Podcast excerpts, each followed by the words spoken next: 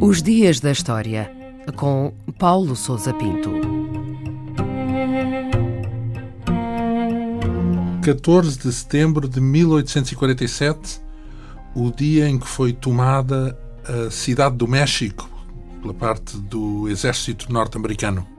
Foi nesse dia que as tropas norte-americanas, comandadas pelo general Winfield Scott, entraram na cidade do México, capital do país, após uma série de confrontos com as forças defensivas mexicanas.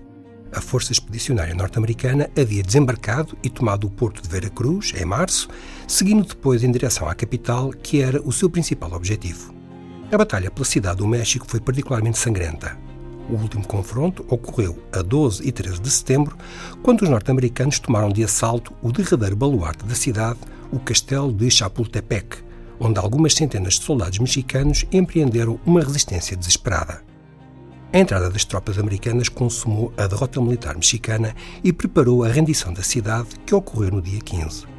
Estava, portanto, decidido o desfecho da guerra entre o México e os Estados Unidos da América embora o líder mexicano, o general Santa Ana, tenha desencadeado uma derradeira campanha em outubro seguinte sem qualquer efeito prático.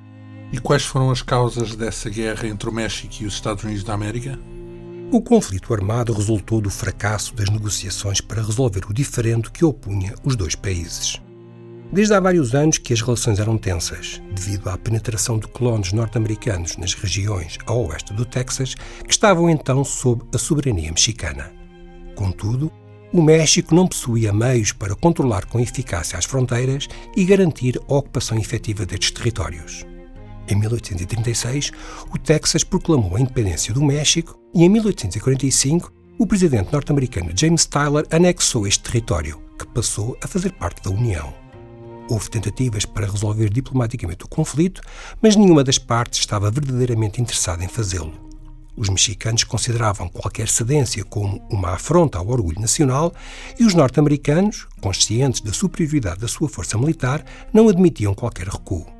Em maio de 1846, ambos os países declararam-se mutuamente em guerra e os norte-americanos desencadearam várias ofensivas ao longo dos meses seguintes. E quais foram as consequências desta tomada da cidade do México?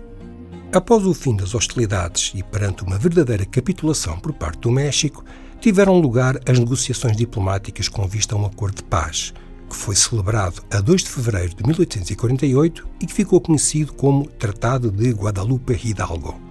Nos termos do acordo, o México foi obrigado a ceder a todas as exigências norte-americanas, o que na prática significou a amputação de parte considerável do seu território além de reconhecer a anexação do Texas, abdicou dos territórios que hoje formam os estados norte-americanos do Novo México, Arizona, Utah, Nevada, Califórnia e parte do Colorado. Recebeu em troca uma compensação monetária de 15 milhões de dólares.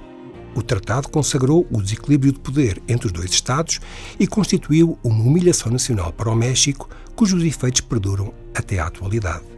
A recente intenção de Washington de construir um muro na fronteira agravou substancialmente as relações entre mexicanos e norte-americanos e constitui um dos assuntos mais sensíveis do relacionamento entre os dois países.